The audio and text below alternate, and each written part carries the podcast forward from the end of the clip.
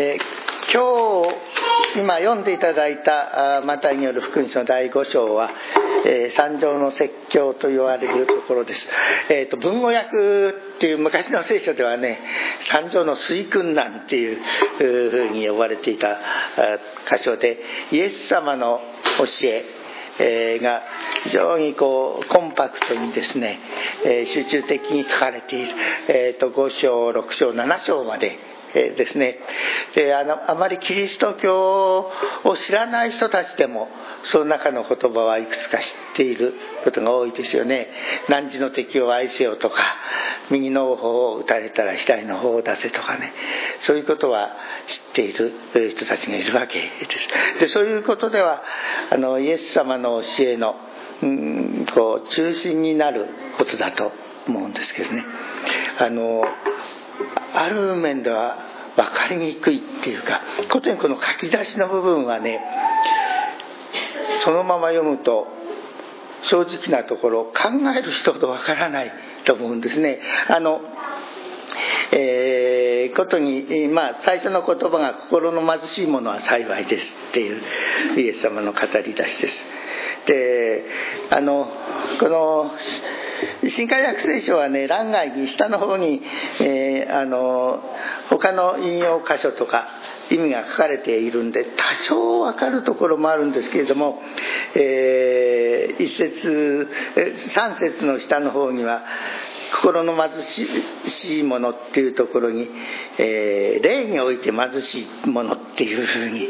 書かれている直訳するとね。でそうするとこれもまた分からなくなるんですけどね。あの同じようなイエス様の教えをまとめたルカによる福音書の6章では単純に貧しいものは幸いであるっていうふうに記されているんですね。で貧しいものだったり心が貧しい霊が貧しいっていうのはよくわからないから、うん、人間的にこれを何とか解釈しようとする。でそうするとそのその次にね悲しむものは幸いです。って言葉があってね悲しんでいる人が幸いなわけがないということですね。で、ことに、この幸いな、イエス様が幸いって言われた人がここで8種類っていうか出てきますけど、最初の4つはむしろ普通は幸いだと思えないもの。例えば柔和なものは幸いです。大変こう柔和って優しいっていう印象がある言葉ですけどね。実はこの柔和は抵抗できない弱さなんですよね。支配者にもう支配されてローマ例えばこの時代でしたらローマ帝国に支配されて文句も言えない。それこそあのこの三条の説教を読んでいきますとね重荷を負わせて1マイル歩かせるとともに2マイル歩けってイエス様の言葉がある。どういうことかというとローマの律ではね現地の人に荷物を負わせられるんですよ。そうすると義務としてねその人がどんなに忙しくても1マイル1ローママイル付き合わなくちゃいけなかった。イエス様の十字架の時もそうですよね。イエス様に最初は十字架を負わせてローマの兵隊はそのゴルゴダの丘に向かうわけですけどイエス様があのよろけるとね立っていたもの。に十字架を負わせるわけです。そうすると断れないですよね。そういう抵抗できない弱さっていうかねそれが柔和ですから決していい意味ではないし、えー、ましてその義に植え替くものは幸いだって。でユダヤ人はね宗教的な指導者パリサイ人たちは義人だったんですよね。自分は義人だと思う。そして自然人や友情たちを罪人義のないものとして蔑んでいたわけですからね。義に上からくってそういう人たちですから。でこのあ後の4つはまた別ですけどここまでの4つはねむしろ宗教的にも人間的にも非常にマイナスな状態。で幸いだって普通は言えない状態ですね。あのそれであのこれはえー、新海訳聖書ですけど日本聖書協会が出している新共同訳ですけれども今の版が訳される時にあの新共同訳はねカトリックと合同で訳した訳ですのでねできるだけその分かりやすく訳そうっていうのが一つの目標だったもんですからね。そうすると心の貧しいものは幸いだって読んでわからないから。結果としてはそう訳したんですけども。意見の中にはね謙遜なものは幸いであるって訳そうかとかねいろいろ意見が出てきそうすると読む人分かるわけですよね。でもイエス様は本当にそんなことを言われたんだろうかっていうこと。これを聞いてた聴衆どういう人たちかっていうとね4章の終わりにその聞いてた人たちのことが書かれていますよね。24章の23節から読みますとイエスはガリラヤ全域をめぐって街道で教え御国の福音を述べ伝え民の中のあらゆる病あらゆる煩いを癒された。イエスの評判はシリア全域に広まった。それで人々はさまざまな病や痛みに苦しむ人々悪霊に疲れた人。転換の人中部の人など病人たちを皆身元に連れてきた。イエスは彼らを癒された。こうして大勢の群衆がガリラヤデカポリスエルサレムユダヤおよびヨルダンの川向こうから来てイエスに従った。で五章の一節にその群衆を見てイエスは山に登られた。そして腰を下ろされると身元に弟子たちが来たっていうふうに書かれている。まあ山ってその丘みたいなところです。あのイエス様が上の方で話せば人々が割とみんなが顔が見えるようなガリラにイエス様が山上の説教をされたっていう場所がありますけどね。あのイエス様の周りにいたのはこの病人たちですよ。で当時病人たちがどれほど悲惨だったか想像すると分かるんですけどね。障害を持った者とか病人たち。貧しい時代でしょ？まあ日本だって昔は貧しかったんですけどね。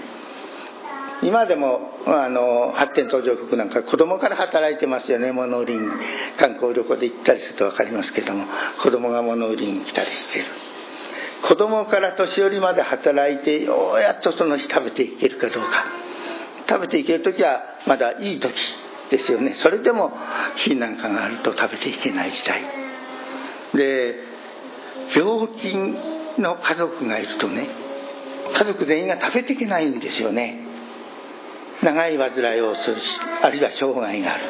だからどうしたかっていうと障害のある人たちはもう家族に捨てられたりした。だから町の門のところには物乞いがいたいわ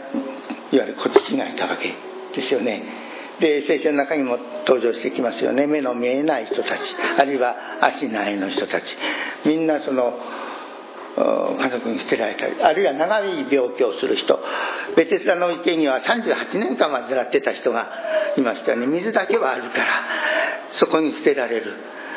で今だってね家族が病気で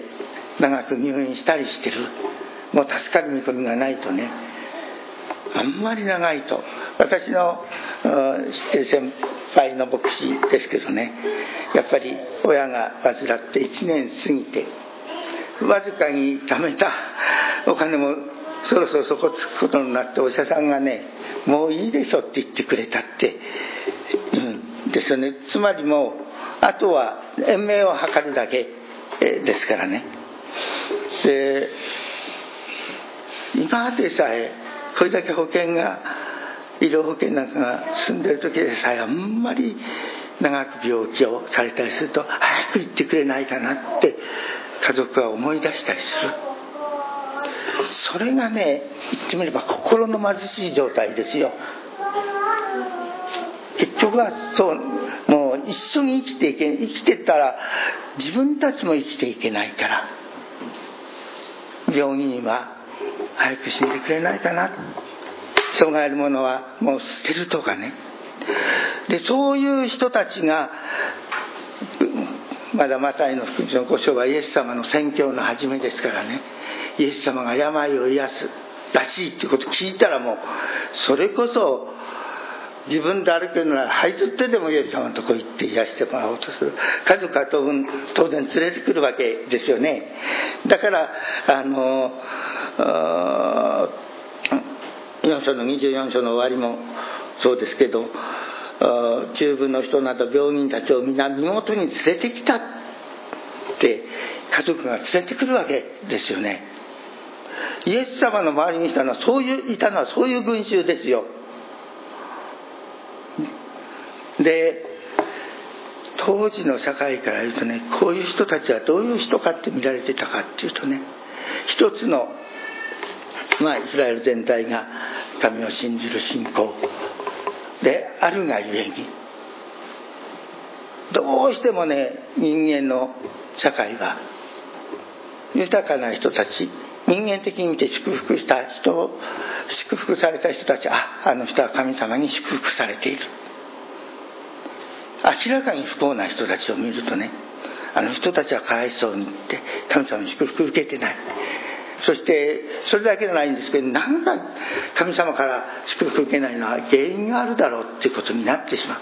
旧約聖書に呼ぶ気がありますけどね神様前に正しい人だったって言われてる呼ぶですけれどもね、えー、子供たちは死ぬ。財産は皆なくす。自分も病気になる。友人たちが慰めて慰めようとしてくるんですけどね最終的にどうなるかっていうとねお前こんなひどい目に遭うのは何か隠れた罪があるだろうって責め出すんですよ結局はね。つまりみんながそれなりの生活してる中でことに不幸な人を見るとねなんかこの人は神様前に祝福されない原因を持っているんだろうと思う。本人だってねまあ時々あの私の集会に来た女性なんかでもね自分は不幸だ不幸だって何も悪いことしてないのにこのどうしてこんな不幸な目に遭うんだろうって訴えた女性がいますけどね。大体ユダヤのように旧約聖書があって立法が与えられているところではあの不幸があと何か罪を犯してるんではないかと自分でも思うようになる。心当たりがあれば余計自分を責めるわけですよね。だから中部の者が4人の人に担がれてイエス様のところに運ばれてきた時もイエス様は最初に「これをあなたの罪は許された」ってまずおっしゃった。つまり不幸なのは何か罪があるかもしれないと思うといくらだって私たちはねことに聖書を知っている人たちは神様前に罪っていうものを自覚させられる。でこの病人の人たちはユダヤの社会では他の人からきっと神様から捨てられている。祝福を受けてないって思われるだけなく自分たちもねまたあの何か罪を犯してるんじゃないか。そう思い出すわけ。ですよね。でこのマタイの福音書を記したマタイは主税人でしたからね。イエス様に出会う前は自分が滅びる人間だと思ってた人です、え一方でマタイはねあの福音書の中で一番旧約聖書の言葉を引用している人ですからね。旧約聖書をよく知っていた人物ですよね。でもどういう事情かわからないけど主税人に身を落とした。まあ女性だったら売春になるとかね。昔は日本は戦前までね56年に一遍東北地方では例外があったんですよね。と娘が売られてくるわけですよね。当然その売春のためにね。そういう悲しい歴史が日本だってあったわけでね。で好きでなる人なんかいない。家族を助けようとして身を落とすわけですよね。主税人なんていう仕事はみんなに嫌われる。口も聞いてもらえない仕事。それをせざるを得ないのはまあ女性だったら春を売るしかないけれども男性の場合もなんかお金が必要だった。そのために自分が神から捨てられても罪人だって呼ばれてももうしょうがないと思ってそれしか生きる術がないから自然になったわけでしょ。だから自然になった者たちは非常にある面では卑屈だったわけですよね。マタイが救われる場面旧書から10書に書かれていますけどね。イエス様が修税所の前を通るのにマタイは床から腰を上げないんですよね。みんながこういうふうにイエス様の評判が高くなっているから表に出てってイエス様の後ついていく時にマタイは修税所の椅子に座ったままイエス様がそのマタイに声をかけるわけですよ。自分のようなものは救いとは縁がない神とは縁がない。滅びて当然とマタイは旧約聖書を知っているがゆえにあるいはユダヤ人の普通の宗教観を持ってたからもう自然には救われないんだと。罪人の文字通り後でパウロが頭そのものだって知ってた人物ですよ。そのマタイがイエス様に声をかけられて救われないと思ってた自分が罪許された。そういう経験があるマタイですからね。マタイの福音書はそういう意味ではイエス様が本当に罪人を救う神様と縁と縁のない違法人を救うっていうことをね丁寧に書いてる文章です。例えば一番最初のイエス様の系図。アブラハムから始まってねイサク・ヤコブヨセフまで来るわけ。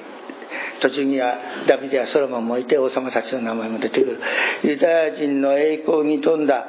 イスラエルの栄光に富んだ人たちの歴史かっていうとそうでないんです。マタイが書ことした。あの中にねマリア含めて女性が5人出てきます。マリアは別としてね4人4人しかでけずに女性乗せる必要なかった。昔はね。わざわざまマタイはケーズに4人女性乗っけてるんですよね。その一人はタマルっていう女性。どういうふうに聖書書いてあるかと。ユダはタマルによってって書いてある。ユダとタマルはどういう関係かっていうと舅と嫁の関係ですよね。そこまで来ると旧約聖書を知ってる人はねなんでわざわざ女性書かなくてもいいのにねなんでタマルなんて出てくるからあと出てくるのはラハブですよね。エリコの遊女だった。まあ確かにイスラエル人のその石膏を助けたということは確かですけどね。違法人でありしかも遊女だった。それからルツ。まあルツは旧約聖書に出てくるくらい素晴らしい女性です。これもユダヤ人からすればモアブ人違法人ですよね。そして4人目の女性はバテシバですよね。実はバテシバって名前も出てくるこんなに何て書いてあるかっていうとねダビデはウリアの妻によってって書いてある。でソロモンを得たってね。わざわざ人の名前出して不倫でソロモンが生まれたって。わかるよ。書かなくていいんですよ女性は。